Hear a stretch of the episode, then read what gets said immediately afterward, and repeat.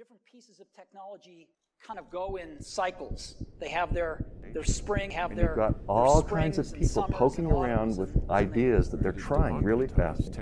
There's themselves. Yeah, because what happens when too much of that innovation uh, If the market tells us we're making the wrong new ideas are getting generated and implemented over and over. Bonjour à toutes et à tous et bienvenue dans Still Moving, le podcast du style qui parle innovation, entrepreneuriat et science. Je suis Blanche Brognard et je suis accompagnée de Diane Dautefeuille. Bonjour Blanche. Aujourd'hui, on est trop contente car on accueille deux étudiants de l'EPFL qui ont lancé leur projet ICANN, Valentin et Raphaël. Bonjour à vous deux. Salut Diane, salut Blanche. Hello. Aujourd'hui, on va parler de votre parcours à l'EPFL et aussi de votre projet donc ICANN. Est-ce que vous pouvez commencer par vous présenter un peu? Alors moi c'est Valentin Caram. Je m'appelle Raphaël Osilio. Et du coup c'est assez pratique parce qu'on peut se présenter en une fois nous deux, c'est-à-dire qu'on a vraiment fait euh, beaucoup de choses en commun. Euh, on vient les deux de l'Est de la France, donc euh, Raphaël d'Alsace et euh, moi de, de Franche-Comté. Et euh, on a les deux fait un bachelor en microtechnique et un- on est en train de finir notre master en microtechnique et on a fait un mineur en neurosciences. Alors, Raph et Valentin, vous êtes en train de monter votre start-up qui a pour but de développer un dispositif d'assistance pour les personnes malvoyantes et aveugles. Euh, Est-ce que vous pouvez nous en parler un peu plus? La plupart des personnes aveugles et hautement malvoyantes, quand elles se déplacent, elles utilisent une canne blanche parce que c'est euh, extrêmement simple et extrêmement robuste. Quand ils veulent plus l'utiliser, ils le plient, ils le remettent dans le sac à main. Enfin, c'est très peu de contraintes pour eux par rapport à un chien d'aveugle, par exemple. Mais euh, le problème de la canne blanche, c'est que ça permet de détecter que les obstacles qui sont au niveau du sol. C'est-à-dire que s'il y a quelque chose en hauteur, un panneau, une branche d'arbre, la personne malvoyante euh, va pas s'en rendre compte avant d'avoir une collision avec l'obstacle et ça entraîne beaucoup d'accidents qui peuvent être euh, très graves. Du coup, on a créé un petit dispositif qui vient se monter facilement sur la poignée de la canne blanche et qui va permettre de détecter tous les obstacles légèrement en amont de la canne blanche sur toute la silhouette de l'utilisateur et après ça va le prévenir qu'il risque une collision. C'est super stylé. Concrètement, il y a deux petits capteurs euh, optiques. C'est des capteurs LIDAR. C'est euh, les mêmes qu'il y a sur les iPads, par exemple, ou sur les euh, voitures autonomes. C'est un capteur euh, laser qui envoie une petite pulse de lumière. Et donc, le capteur va mesurer le temps que met la pulse à faire l'aller-retour en rebondissant sur un objet. Et avec ce temps en tête, en connaissant la vitesse de la lumière, on peut déduire euh, la distance qui nous relie à l'objet. Ça va nous permettre de faire vibrer un petit moteur sur le pouce de la personne dès qu'il y a un obstacle qui s'approche trop dangereusement, donc qui est sur euh, le parcours de la personne. C'est super stylé, mais il n'y avait pas, il y a pas d'autres produits similaires euh, qui existent déjà?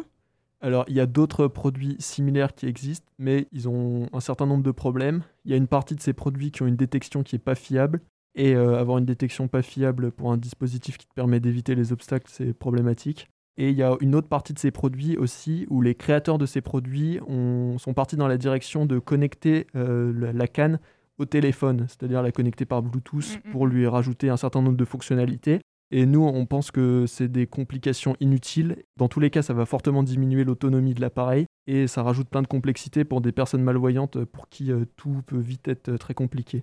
Du coup, on- nous, on est parti dans l'autre direction, c'est-à-dire faire l'appareil le plus intuitif et le plus robuste possible.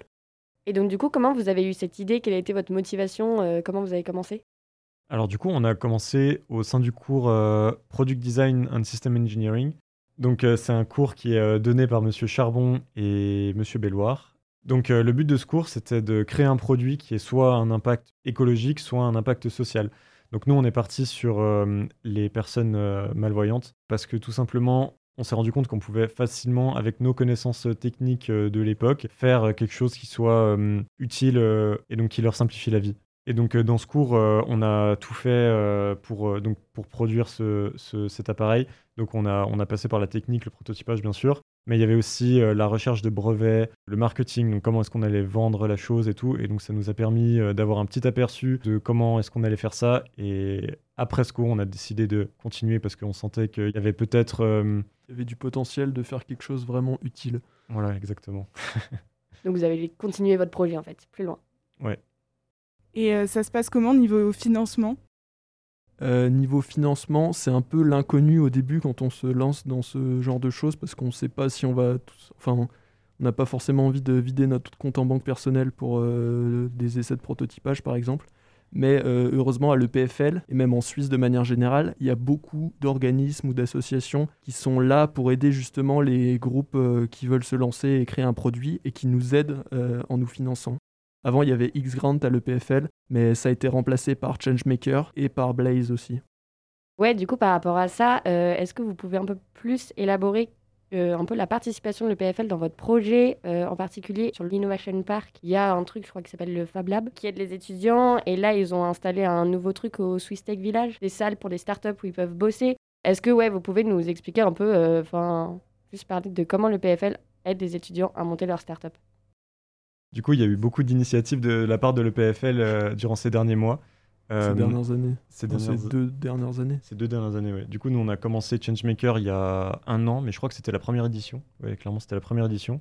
Et euh, depuis, donc, ils font euh, des nouvelles choses tous les semestres et c'est vraiment très cool. Et là, donc, ce dont tu parles au Swiss Tech Village, c'est une salle donc, qui est mise à disposition des futurs entrepreneurs pour que ce soit facile de brainstormer, de faire des présentations, des réunions, etc. Et ça, c'est quelque chose qu'il n'y avait pas avant et c'est vraiment génial d'avoir ça donc, pour les futurs entrepreneurs. Quoi. Juste, euh, pour ceux qui ne connaissent pas Changemaker, tu, tu peux nous, nous, expliquer ce que c'est?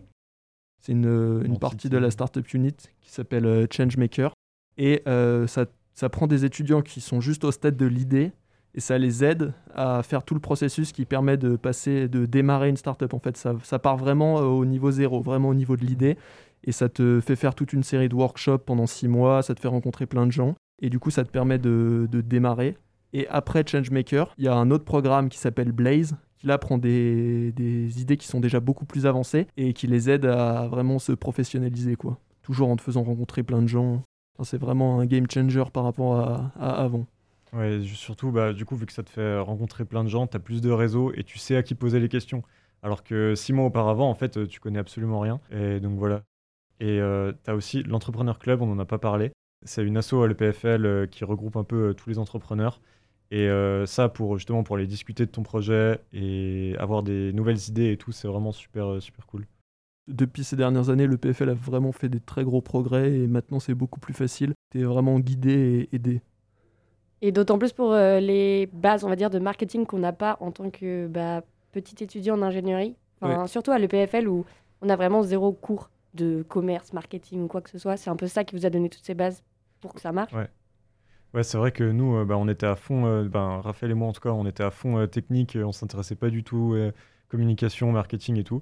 Et bah, c'est indispensable en fait. Et, ce qui est cool, c'est que ces initiatives-là, elles permettent de t'apprendre assez facilement au final les bases et ensuite le reste, ben, t'apprends un peu sur le tas. Quoi et surtout elle te donne un, certain confort euh, mental parce que tu sais que t'es pas tout seul et que si tu as des questions, il y a quelqu'un qui peut t'aider ou te mettre en contact avec quelqu'un qui pourrait y répondre. Alors que c'est souvent ça qui nous bloque euh, quand on est étudiant, quand on a un petit projet étudiant et qu'on veut aller plus loin, bah juste on se dit euh, je sais pas comment faire et on arrête là. Et aussi, il t'aide à placer des deadlines, ça c'est assez important. Comme autre association étudiante qui vous a beaucoup aidé, c'est Start Lausanne. Donc c'est une association étudiante qui pousse les startups à se développer. Et euh, on a appris que vous étiez arrivé deuxième. Est-ce que vous pouvez nous parler un peu plus de cette aventure? Alors, Start Lausanne, c'est surtout un concours où euh, à la fin, tu peux euh, gagner un financement de 30 000 francs. Donc, c'est beaucoup, ça t'aide vraiment beaucoup si tu gagnes cet argent. Et puis, en plus, il y a du coaching et tout ça. Et ouais, du coup, on a fini deuxième. Sur, au début, on était, je pense, il y avait 80 projets au tout, tout début. Et il y a plusieurs tours de sélection et chaque tour de sélection, tu dois rendre euh, quelque chose de différent, ton business model, après ton business plan, ta market value, etc. etc. Et du coup, ça t'aide vraiment à structurer et à organiser euh, ton projet. Voilà, quand on parlait de deadline tout à l'heure, euh, là, c'est clairement, c'était notre deadline du semestre, c'était rendre ce business plan à temps, quoi. Et en fait, c'est quelque chose sur lequel on n'aurait jamais bossé mm. par nous-mêmes. Ça nous a vraiment aidé à accélérer nos, notre partie administrative surtout. Ça nous a obligé aussi à, contacter des clients et tout ça pour avoir des données parce que tu dois tu passes devant des jurys de professionnels. Du coup, il faut que tu produises des données qui montrent que ce que tu as fonctionne et si ça fonctionne ou non. Tu dois montrer qu'il y a un besoin, qu'il y a un marché. Et ça, c'est quelque chose. Euh, et puis, ça te met dans un, esprit de compétition qui t'aide à, à, progresser. Et ouais, tu passes les tours les uns après les autres. À chaque fois, tu as un peu plus de pression, tu travailles un peu plus et tu rencontres les, bah, les meilleurs de ton année. Donc, euh, c'est tous à chaque fois des projets euh, extrêmement intéressants. Ouais, c'est beaucoup plus challenging en fait. On a été deuxième, mais euh, heureusement pour nous, on a gagné le, le projet Oikos en parallèle, donc ça nous a permis de, de nous rassurer un petit peu. Comment ça a été le fait de créer sa startup à côté des études, en particulier à l'EPFL, qui est vraiment pas une université facile quoi? Bah ça, effectivement, c'est très difficile parce que c'est tout du supplément, quoi. Donc euh, tu dois faire tes cours, faire ton semestre de cours normal, ton master normal, mais en plus tu rajoutes euh, double de travail euh, pour créer ton produit et puis pour faire tous les, les concours, les grants et tout ça. Et du coup, c'est vrai que ça arrive souvent des moments où tu te retrouves avec deux échéances en même temps, une pour tes cours et une pour ton projet. Et euh, tu te retrouves à pas beaucoup dormir des fois. Mais tu apprends tellement de choses et tu rencontres tellement de personnes que euh, c'est largement compensé. Ce qui est cool aussi, c'est que bon, bah, nous, ce qu'on a pu faire, c'était de faire euh, des semestres à moitié moins de crédit.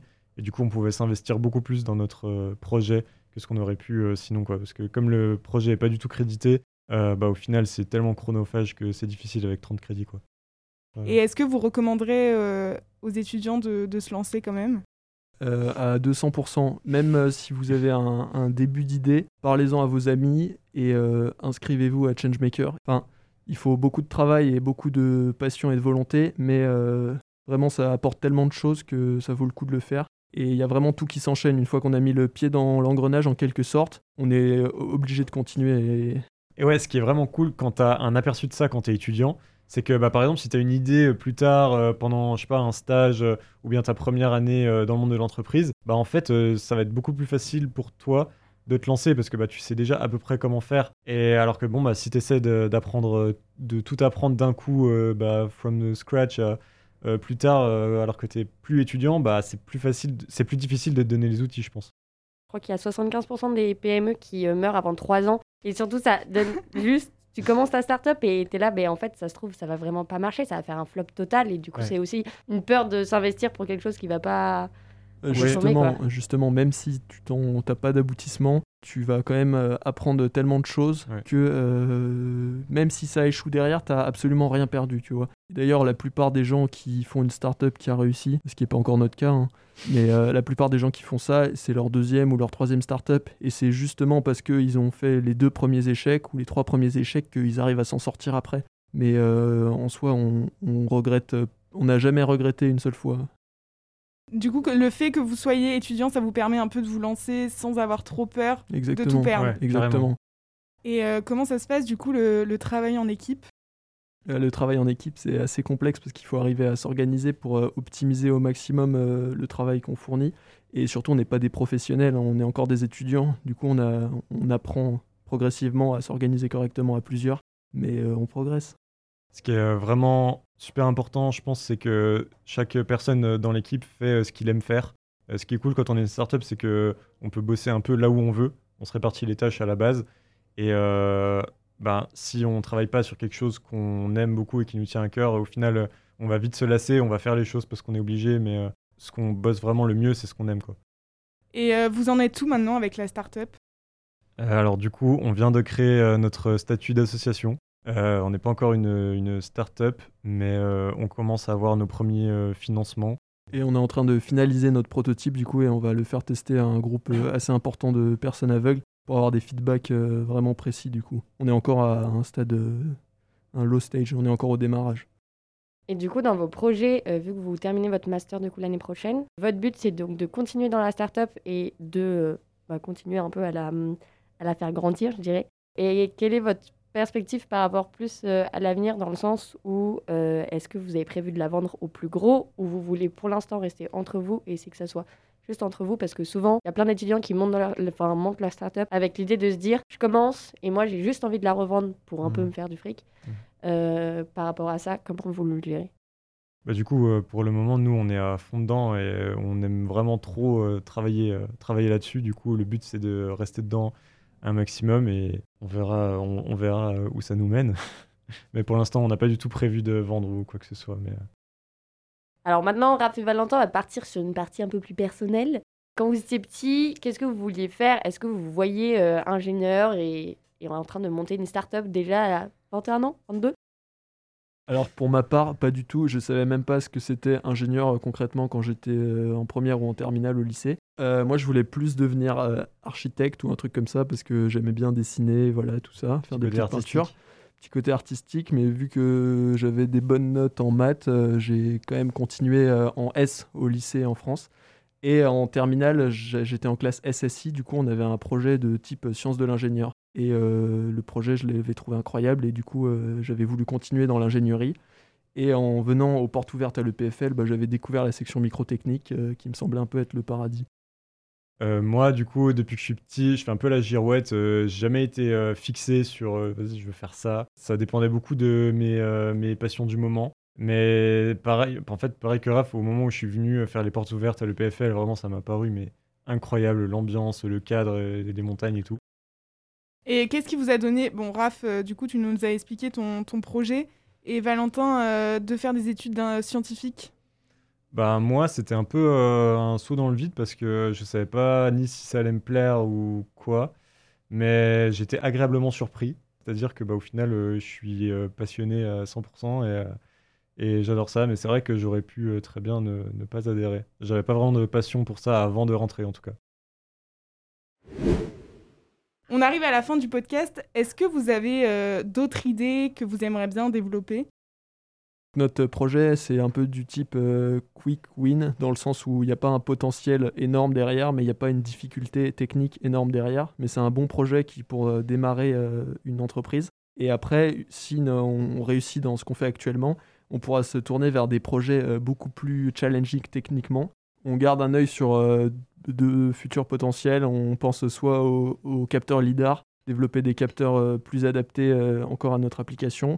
Sinon, on garde un œil sur les implants rétiniens qui, au final, euh, représentent euh, l'espoir euh, final pour les personnes aveugles et malvoyantes de retrouver un jour un peu de vision, mais qui sont que au démarrage de projet ou à des stades de recherche très très bas. Mais ça colle pas mal avec notre formation de microtechnicien et de neurosciences. Trop bien, bah, du coup, c'est des beaux projets. Du coup, Raph et Valentin, où est-ce qu'on peut vous retrouver et en savoir plus sur votre startup? Alors du coup, on est sur euh, LinkedIn, euh, c'est euh, juste ICANN, H-I-K-A-N-E. Et sinon, si vous avez des questions, des remarques, si vous connaissez des personnes malvoyantes ou aveugles qui seraient intéressées à nous parler, vous pouvez envoyer un mail à contact at icann, H-I-K-A-N-E.ch. En gros, parlez-en à vos grands-mères, quoi. Bah, du coup, un grand merci d'avoir répondu à nos questions et d'avoir participé à cette belle interview. Merci beaucoup euh, pour euh, cette interview. On Merci a été très vous. contents euh, de discuter avec vous. Et merci à Style de nous avoir reçus. Vous aussi, auditeurs, nous vous remercions pour votre écoute. Si vous avez aimé cet épisode, n'hésitez plus. Abonnez-vous sur votre plateforme favorite et si elle le permet, ajoutez vos petites étoiles. Vous pouvez aussi nous suivre sur notre compte Instagram, style-du-bas EPFL. On a hâte de vous retrouver dans deux semaines pour un nouvel épisode. À bientôt sur Style Moving À bientôt Still moving.